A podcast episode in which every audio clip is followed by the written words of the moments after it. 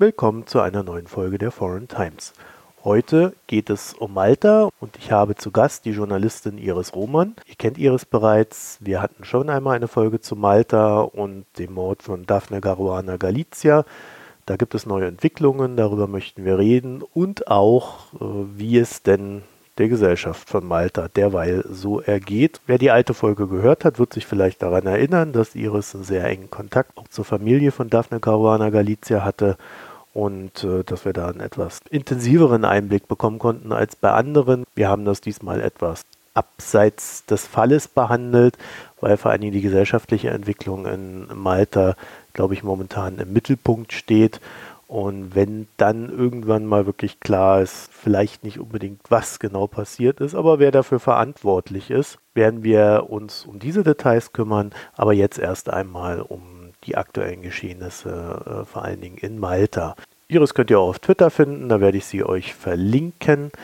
Und ansonsten möchte ich mich schon einmal für dieses recht tolle Jahr bedanken bei euch. Wir haben ja dann doch einige Folgen hier hinbekommen. Wir haben auch Unterstützung erfahren, als wir sie brauchten. Und ich bin eigentlich sehr froh, dass wir hier mit der Foreign Times immer mal wieder eine Folge produzieren und raushauen können. Und ich hoffe, dass es nächstes Jahr mehr wird bin auch noch am überlegen, ob wir vielleicht auch die Formate ein bisschen anpassen, damit es etwas leichter wird äh, oder wie auch immer. Müssen wir einfach mal gucken, wie sich das in der Zukunft gestaltet. Falls ihr dazu Ideen habt, könnt ihr euch natürlich auch gerne an mich wenden. Wenn euch der Podcast gefällt, den wir hier produziert haben, dann bitte geht in die sozialen Netzwerke und verteilt ihn. Ich glaube, dieses Thema ist ohnehin eines der aufregenderen und wer die aktuelle Entwicklung verfolgt, der wird feststellen, dass just heute OCCRP den Premierminister von Malta, den Herrn Muscat, als, naja, Person of the Year benannt hat, allerdings in Sachen Korruption.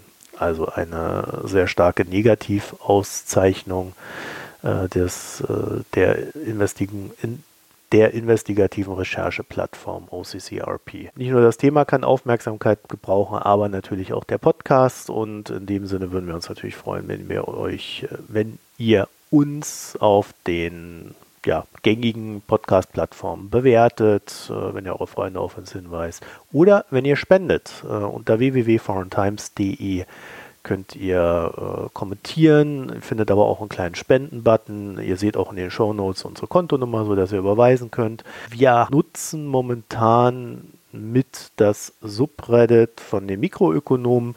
Ich glaube, es lohnt sich für diesen Podcast hier nicht, ja, da irgendwas Eigenes aufzumachen, äh, sondern wir posten da einfach die neuen Folgen mit rein. Wenn ihr da irgendwas schreiben wollt, könnt ihr das gerne tun. Ich müsste mittlerweile auch die Blog-Kommentare im Griff haben, sodass es sich da auch lohnt, da irgendwas zu schreiben. Und ansonsten möchte ich mich wirklich recht herzlich für dieses schöne Jahr bedanken und bis nächstes Jahr. Und jetzt viel Spaß beim Hören der Sendung. Iris Roman, willkommen zu Foreign Times. Ich grüße dich. Ja, ich freue mich, dass ich wieder da bin, Marco. Ja, und du hast ja, ich will nicht sagen gute Nachrichten mitgebracht, das ist ja immer ein bisschen äh, schwierig so zu formulieren bei diesem Thema, aber zumindest reden wir jetzt wieder in einer Zeit, in der es in Sachen äh, des Mordfalls von Daphne äh, doch wieder spannender wird, vor allen Dingen auch was die Aufklärung betrifft. Aber vielleicht kurz zur Erinnerung. Was ist denn seit unserem letzten Gespräch passiert? Also die Journalistin wurde ermordet mit einer Autobombe, muss man dazu sagen. Dann gab es drei Tatverdächtige. Ja, es gab drei Tatverdächtige, die überraschenderweise dann schon sechs Wochen später verhaftet wurde. Es stellte sich hinterher dann raus, dass sie zur maltesischen Mafia gehören, so werden sie dort bezeichnet. Zwei Brüder und ihr Kumpel. Und ganz interessante Leute, weil sie zum Beispiel Sozialhilfe bekommen haben, aber gleichzeitig ein Luxusleben geführt haben. Dann Anwälte bekommen haben, die sehr, sehr teuer waren, aber sie hatten eigentlich gar kein Geld. Also es war alles ein bisschen mysteriös und die drei Herren haben zumindest nach außen hin auch geschwiegen, kein Wort gesagt. Das Beweisaufnahmeverfahren dauerte dann fast anderthalb Jahre noch seit diesem Dezember und es kam aber eigentlich nichts Neues zutage, außer dass die Anwälte der Angeklagten immer wieder gesagt haben, wir wollen, dass sie auf freien Fuß gesetzt werden. Wir wollen äh, hier uns beklagen über die Haftbedingungen. Hier werden die Menschenrechte gebrochen. Äh, dieser Experte ist befangen. Dieser Experte ist nicht seriös. Die haben insgesamt mit 22 Eingaben versucht, dieses Verfahren zu verzögern. Und dann ist aber trotzdem im letzten Moment sozusagen im Sommer 2019 endlich Anklage erhoben worden. Drei Wochen später hätten die drei wirklich auf freien Fuß gesetzt werden müssen. Und dann kam quasi nach dem 16. Oktober 2017 ist das ja passiert mit der Bombe. Und wir beide hatten ja überlegt, dann jetzt zum zweijährigen Todestag quasi nochmal einen Recap zu machen und zu gucken, was ist eigentlich passiert. Und ich war damals eigentlich ziemlich frustriert, viele meiner Kollegen, Kolleginnen auch, weil es war viel passiert, aber nichts hatte sich geändert. Das Einzige, was konkret zu dem Zeitpunkt ähm, durchgebracht worden war, war quasi ähm, die unabhängige Untersuchung, die von der EU erzwungen worden war in Malta mit der Frage, hat die maltesische Regierung eine Mitschuld an diesem Tod? Ne? Hat sie zum Beispiel rechtsstaatliche Mittel missbraucht, um ähm, die Journalistin in die Ecke zu drängen? Wurden da Falschaussagen vor Gericht benutzt? Wurde politische Macht oder auch Geld benutzt, um sie quasi mit rechtsstaatlichen Mitteln klein zu machen? Und diese Untersuchung läuft jetzt auch gerade. Meine Recherchen sagen, das ist ganz klar so. Es gibt diesen Missbrauch von rechtsstaatlichen Mitteln, von Geldern und so weiter. Ja, und dann nach dem zweiten Todestag, vier Wochen später, wurde in Malta ein Taxifahrer verhaftet, den niemand auf dem Zettel hatte. Also alle Zeitungen haben dann gesagt, hm, wer ist denn der, wer ist denn der? Er wurde verhaftet in einer Geldwäscheangelegenheit, wurde aufs Revier gebracht. Sein Name ist Melvin Tömer und er sagte dann, ich möchte über den Mord an Daphne Caruana Galizia sprechen. Ich weiß, wer den Auftrag gegeben hat. Ich bin bereit, die Geschichte von A bis Z zu erzählen. Ich habe Beweise und wenn man mir Straffreiheit gibt für diese und andere Vergehen, also für alle Vergehen meines Lebens, bin ich bereit, alles auszupacken und auf den Tisch zu legen. Und dann war die Insel in Aufruhr. So, die einen haben wirklich, was ist das für ein Typ? Die anderen haben gesagt, oh, jetzt beginnt das Kartenhaus einzustürzen. Das habe ich übrigens auch gedacht. Als er verhaftet wurde, dachte ich so, das ist der Erste, der dieses Gleichgewicht des Schweigens und des Schreckens bricht. Weil es war ja sehr auffällig, dass über die Hintermänner und Auftraggeber dieses Mordes so gut wie nichts bekannt war. Es wurde auch nichts veröffentlicht. Es gab nie Pressekonferenzen darüber, nur Gerüchte. Und dann hat dieser Melvin Tömer eben Amnestie verlangt. Dann hat der Premierminister das Ding an sich gerissen und hat gesagt, ich plädiere dafür, dass er dieses, diese Amnestie bekommt. Hat dann so ein bisschen verhandelt hinter den Kulissen. Zwei Tage später wurde dann diesem Vermittler dieses Pardon gewährt. Und wenige Stunden später, mitten in der Nacht, ist einer der reichsten Männer der Insel, Jorgen Fenneck, bei dem Versuch, von der Insel zu fliehen und das Land zu verlassen, von der Küstenwache gestellt worden und verhaftet worden. Und der steht jetzt vor Gericht als der Auftraggeber des Mordes an Daphne Caruana Galizia. Im Moment laufen alle Aussagen, alle Zeugen, alle Verdächtigen. Es läuft jetzt alles parallel, auch die unabhängige Untersuchung. Und die Frage ist jetzt, inwieweit kann man dann nachweisen, ob auch Politiker in dieses Mordkomplott verstrickt gewesen sind.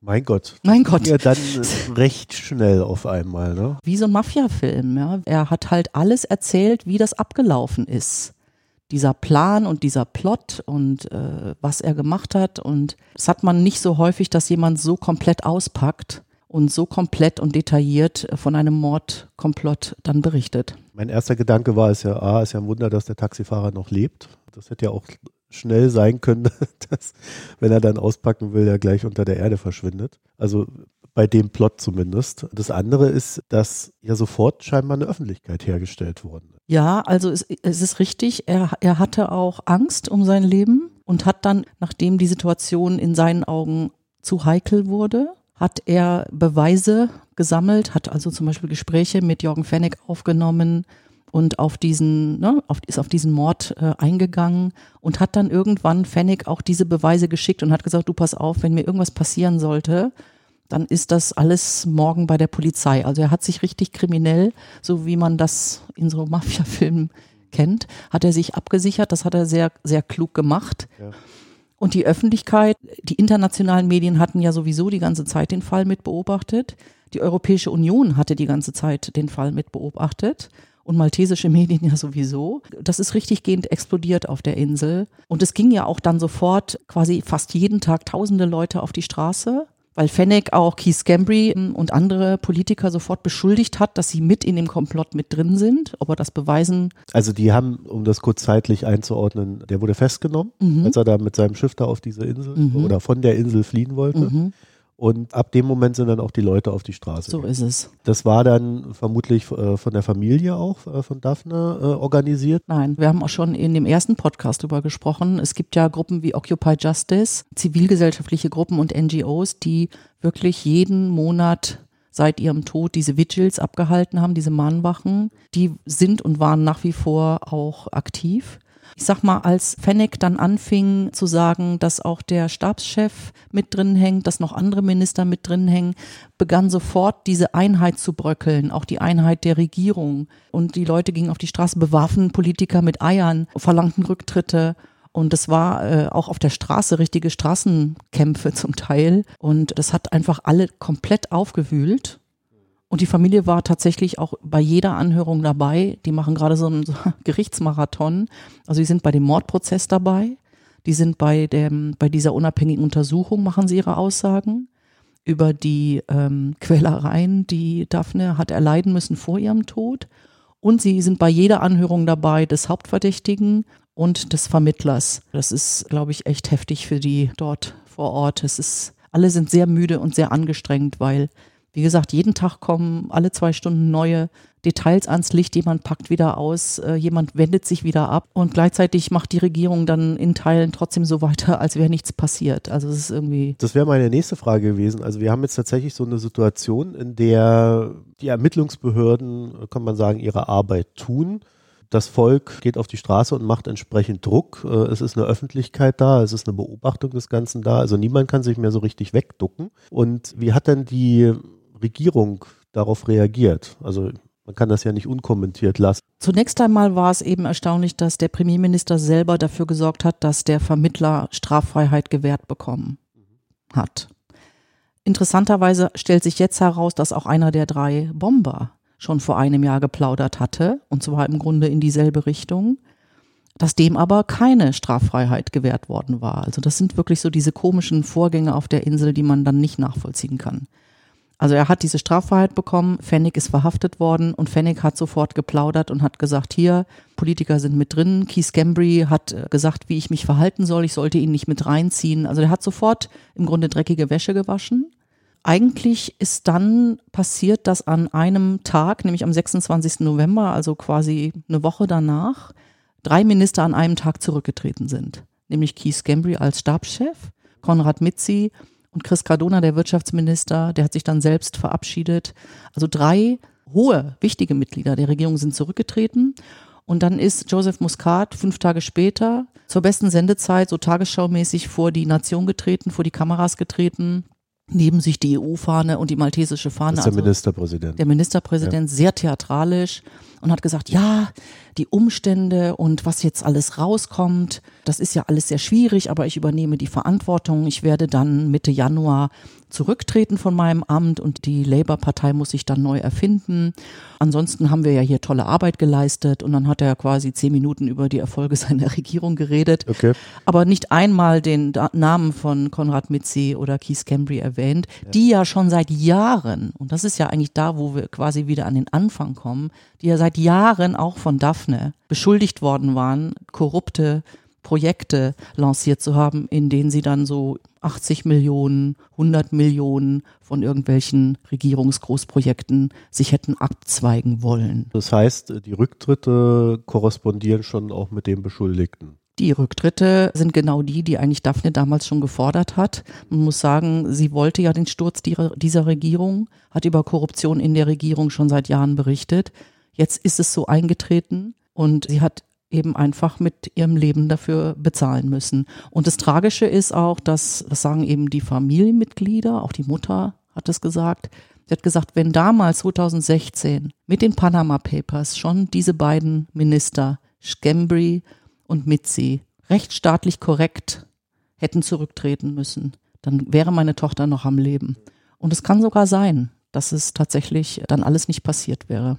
Aber Joseph Muscat hat sich vor seine Leute gestellt und bis heute will er nicht zurücktreten, obwohl alle sagen, tritt zurück. Genau, er hat es so gesagt, dass er äh, Mitte Januar gehen möchte. Ja. Da möchte er aber auch nicht irgendwie eine Neuwahl, sondern er möchte dann, dass genau. seine Partei einen neuen Ministerpräsidenten und Parteichef dann wahrscheinlich genau. bestimmt, der mhm. dann übernimmt. Der übernimmt, aber er, das hat er nämlich auch gesagt, er ist dann eben nicht mehr der Captain, sondern er ist dann der Steuermann.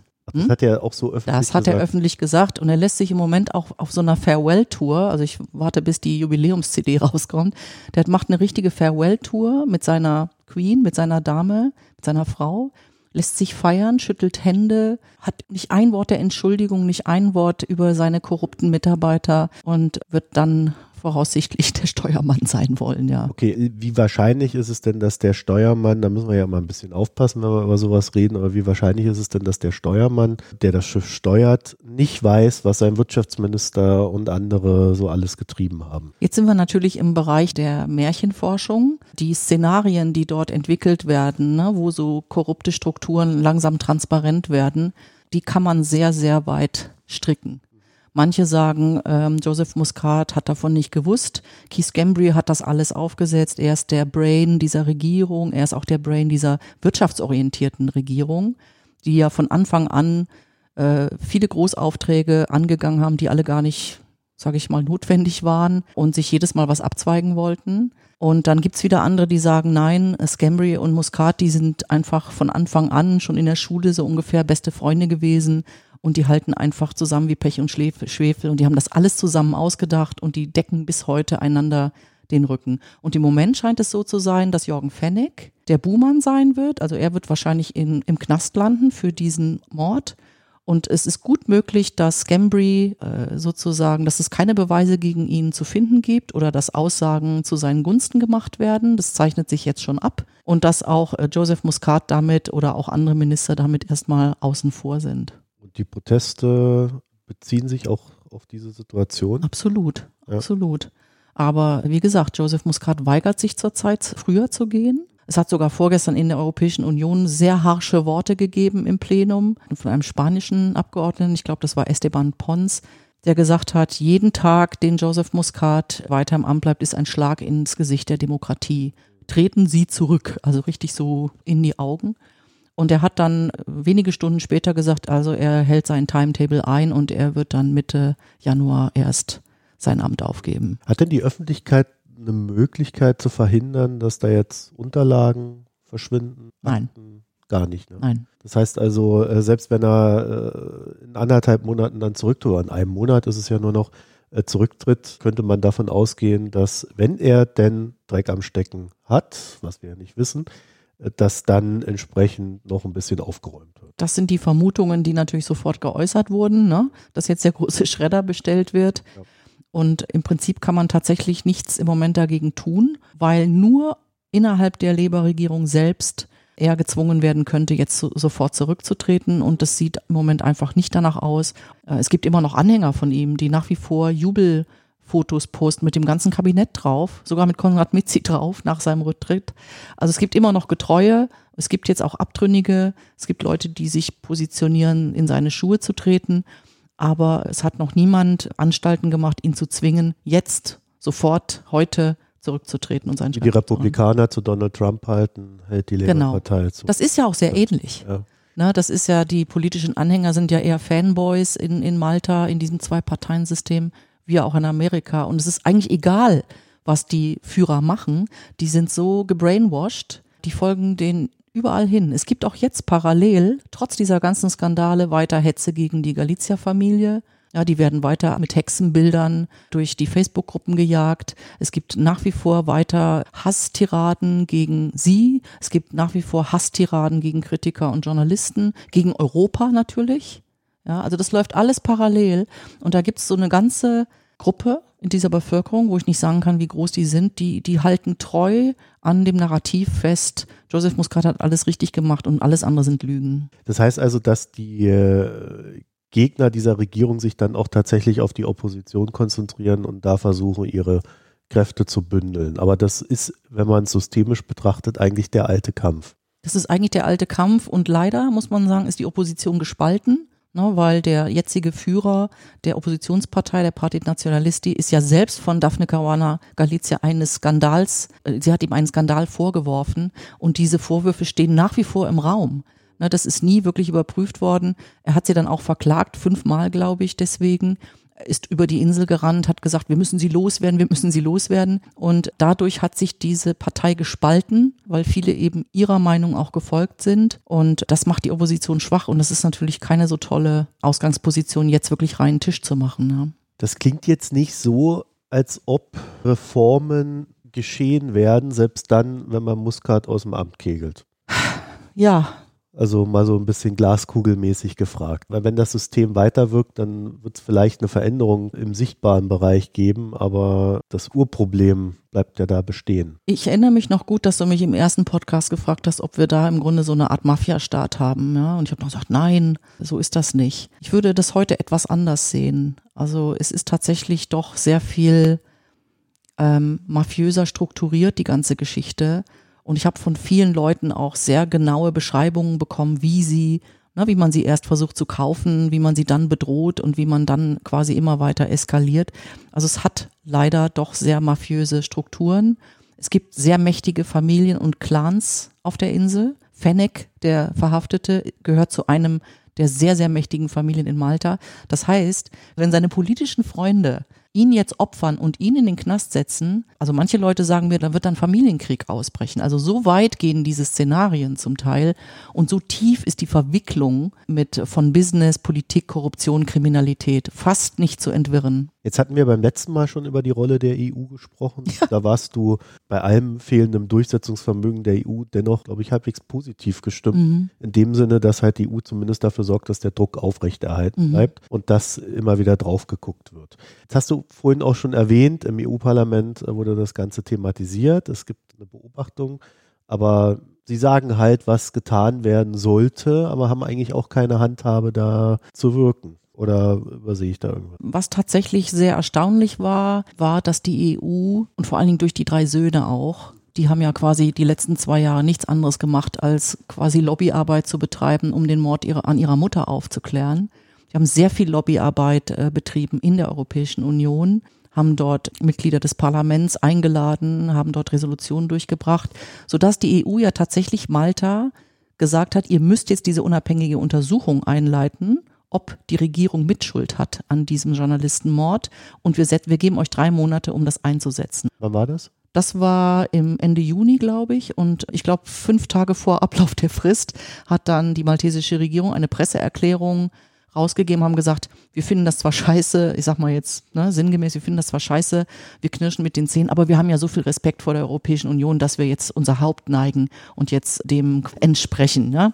Waren sehr, sehr äh, wütend darüber, aber sie hatten offenbar das Gefühl, sie können sich dagegen nicht mehr wehren. Das war ja schon sehr konkret, aber in der Tat, in Malta wird jetzt etwas sichtbar, wo die Europäische Union sich tatsächlich auch langfristig, mittelfristig drum kümmern muss. Denn was wirklich klar wurde, auch bei verschiedenen Delegationen und Besuchen, auch Vera Jourova war ja auf der Insel, die Justizkommissarin, das war ja, dass der Rechtsstaat dort, das juristische System, die Polizei nicht unabhängig sind, dass die Presse nicht unabhängig ist. Ja, diese Regierung ist demokratisch gewählt, also mehrheitlich gewählt, sagen wir mal. Aber was macht eigentlich eine Demokratie aus? Na, und wenn die Justiz abgeschafft wird und wenn die Polizei in Händen eines Präsidenten ist oder eines Premierministers und wenn die Presse in Händen der politischen Parteien ist, dann haben wir ein Problem. Und das betrifft eben, und ich glaube, deswegen sind alle jetzt auch so wach geworden mit Malta, das betrifft eben viele, vor allen Dingen osteuropäische Länder.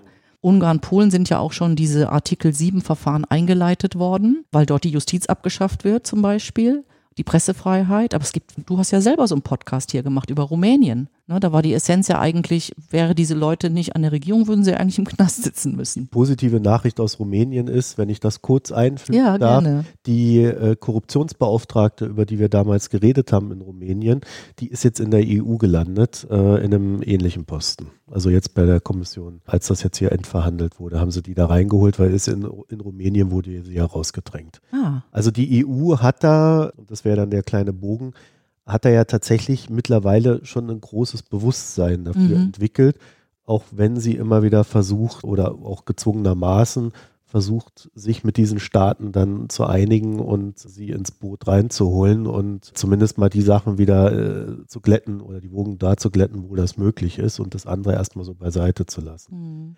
Habe ich so von außen betrachtet jetzt auch nicht den schlechtesten Eindruck. Muss aber dazu sagen, die EU ist am Ende zahnloser Tiger, der recht wenig Instrumente hat, um so eine Staaten zu sagen, hier ist jetzt aber Schluss. Noch. Also es ist ja jetzt endlich, ist ja durchgekommen, dass es äh, demnächst eine europäische Staatsanwaltschaft geben wird, ja, wo dann zum Beispiel solche Korruptionsfälle, die ja oft internationale Wege gehen, auch europäisch viel besser untersucht werden können, wo viel besser ermittelt werden kann, mit größeren Kompetenzen. Und ich glaube tatsächlich, und das wird jetzt augenblicklich auch thematisiert, dass man Instrumente schaffen muss um solche, ne, weil ich sag mal, der Ausschluss oder, oder zu sagen, wir nehmen euch die Stimme weg, das ist ja im Grunde mit Kanonen auf Spatzen schießen. Ne, das ist sozusagen die höchste, die höchste Stufe. Aber bis dahin gibt es hm, noch andere Verfahren, die man offensichtlich eben ausbauen muss und wo man dann eben auch eine entsprechende Exekutive schaffen muss. Ja, und ich glaube, dass das zurzeit viele so wach werden aufgrund von Malta und dass über Malta dann jetzt wieder nach Osteuropa geschaut wird und geschaut wird, jo, da passiert ja die ganze Zeit dasselbe. Ja, und ähm, dem muss man sich widmen in ja. Europa. Ne? Also ich glaube, für diese Bewegung gab es dann auch tatsächlich zwei sehr einschneidende Ereignisse. Beide waren Journalistenmord. Einmal in der Slowakei, einmal in mhm. Malta, wo man dann tatsächlich auch gemerkt hat, okay, wir haben jetzt hier ein Problem und wundersamerweise darauf reagiert hat. Ne? Also das ist ja so ein Ding irgendwie bei der EU, wenn die Krise da ist, dann mhm. kann sie dann doch irgendwie sich bewegen. Mhm. Nur vorher scheint das sehr schwierig zu sein. Mhm. Es wird einfach zurzeit sehr häufig thematisiert, auch Pressefreiheit. Ich meine, äh, der Presseraum in Straßburg ist nicht umsonst nach Daphne Caruana Galizia benannt worden. Also ich glaube, da hat man viel vor, aber ich glaube auch, es ist ein langer Weg durch die Instanzen. Das ist eben, diese Mühlen malen sehr langsam. Die EU hat ja auch der Pilatus Bank, über die ja bestimmte korrupte Geschäfte äh, abgewickelt werden sollten. Wir hatten im ersten Podcast ausführlich darüber gesprochen. Der ist ja jetzt die Lizenz entzogen worden durch die Europäische Bankenzentrale ist ihnen die Lizenz entzogen worden. Das war auch das erste Mal, dass das überhaupt äh, äh so gemacht wurde. Also da, da kommen schon jetzt neue Sachen auf jeden Fall zum Vorschein. Und das ist auch wichtig, weil es nützt ja nichts, wenn jetzt alle sagen, oh Malta, guck mal, die ganzen Verbrecher da, das ist so ein korruptes System, denen ist nicht zu helfen. Nein, also wir müssen auch immer schauen, was hat das mit uns zu tun? Ja, wie schwappt das zu uns auch rüber? Wie steht es mit unserer Rechtsstaatlichkeit aus, mit unserer Pressefreiheit, mit unserem Polizei- und Justizsystem? Ich meine, wir, wir stehen ja in Deutschland auch nicht ohne Probleme da, was das betrifft. Und insofern ist es ganz wichtig, dass es auch weiter in die Öffentlichkeit kommt, auch in die deutsche Öffentlichkeit. Ne, ich merke, Malta haben die meisten immer noch nicht auf dem Schirm. Dann nochmal zurück zu Malta zum Ende hin. Wenn wir da jetzt so drauf gucken, wie optimistisch bist du denn? Oder vielleicht auch? Ich glaube tatsächlich, es ist wirklich gut und es war auch, ich meine, ich bin jetzt nicht Familienmitglied, aber ich habe ja über die Jahre auch immer Kontakt gehalten zur Familie und zu anderen, zu, zu Kollegen, Kolleginnen.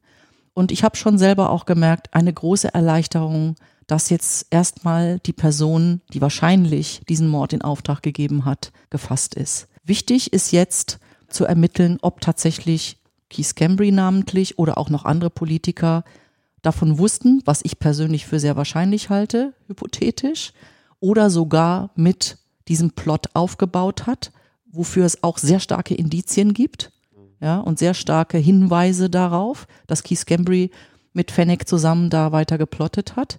Ob man das jemals beweisen kann, ist eine andere Sache. Aber dass erstmal jemand vor Gericht ist und ins Gefängnis kommen wird, die Bomber und auch der Auftraggeber, finde ich schon mal ganz wichtig. Und dann kommen ja im Moment wirklich viele Skandale gleichzeitig wieder hoch, die schon lange vor sich hingedümpelt haben. Wir haben zum Beispiel auch gesprochen über E-Grant, also über den Vorwurf, dass die Gattin des Premierministers auch eine Offshore-Firma in Panama hatte. Da hat sich jetzt die Whistleblowerin wieder gemeldet, vorgestern und hat gesagt, ach übrigens, ich habe diese Urkunde nie an ein Gericht übergeben, weil ich die hatte, ich hatte die ja gestohlen, ich hätte mich strafbar gemacht, aber ich habe die noch. Und die jetzt sagt, ich bin bereit, die Originaldokumente jetzt einem, einem Gericht zu übergeben, wenn ich dafür auch Straffreiheit bekomme. Also ne, im Moment ist wieder ganz viel in Bewegung, auch in Bezug auf diesen Visa-Skandal, wo ja Visa Schengen-Visa, 80.000 Schengen-Visa verkauft wurden in der maltesischen Botschaft. Und das war ein Korruptionsskandal, der die, also voraussichtlich 220 Millionen eingebracht hat an Bestechungsgeldern. Ja, und das sind alles noch offene Fragen. Und insofern hoffe ich, dass noch einige dieser Strukturen äh, bereinigt werden, einige dieser kriminellen Strukturen aufgelöst werden. Aber prinzipiell hat Malta jetzt ein Riesenproblem. Nämlich wirtschaftlich geht's runter. Die Insel hat ihre Reputation verloren. Die Börsenkurse stürzen ein. Niemand will mehr mit Malta Geschäfte machen. Das ist jetzt die Kriminellen- und Mafia-Insel. Und die haben dort aufgrund dieses Baubooms, ne, die Regierung hat ja da riesige Mengen an Aufträgen gegeben, kommen die nicht mehr klar. Die stehen kurz vorm ökologischen Kollaps. Die Insel stinkt im Sommer, weil man der Touristenmassen und dem Müllaufkommen nicht mehr Herr wird. Die Wasserversorgung ist knapp und diese ganzen Neubauten, die gebaut werden, sind eigentlich schon nach zwei Monaten wieder sanierungsbedürftig. Habe ich selber erlebt in einem Hotel. Brandneu, wir waren die ersten Gäste da drin und über der Dusche kamen schon die Stockflecken und im Flur kam schon das Wasser runter und man konnte überall sehen, wie gepfuscht wurde. Und das wird in Zukunft noch ein Riesenproblem für dieses kleine europäische Land. Ganz abgesehen von der inneren Reinigung, ja, die vielleicht stattfinden wird. Und das wird auch nur dann stattfinden, wenn wirklich eine zivile Gesellschaft entsteht, die jenseits ist von diesem polarisierten Zwei-Parteien-System und diese Gruppen, diese zwei Parteien, die Roten und die Blauen, die müssen anfangen, miteinander zu sprechen. Mhm. Na, wenn das passiert, dann gibt es Möglichkeiten, das über Jahre hin aufzulösen und zu verarbeiten viel zu tun. Das klang jetzt nur so bedingt optimistisch, Iris. Ja, einerseits ist es super, was jetzt passiert tatsächlich. Hm. Aber es wird erst sichtbar, ne? Was eigentlich alles. Genau, und gleichzeitig bist du erschrocken über diesen Hintergrund, der jetzt gerade sichtbar wird und dieses Netz von Korruption, was jetzt plötzlich sichtbar wird, weil, weil halt alle auspacken und sich gegenseitig mit Dreck bewerfen. Also für die Journalistin ist es toll, dass Gerechtigkeit geschaffen wird aber, aber die Probleme der, der Gesellschaft und dieses Landes werden natürlich vor diesem Hintergrund ganz grell angeleuchtet.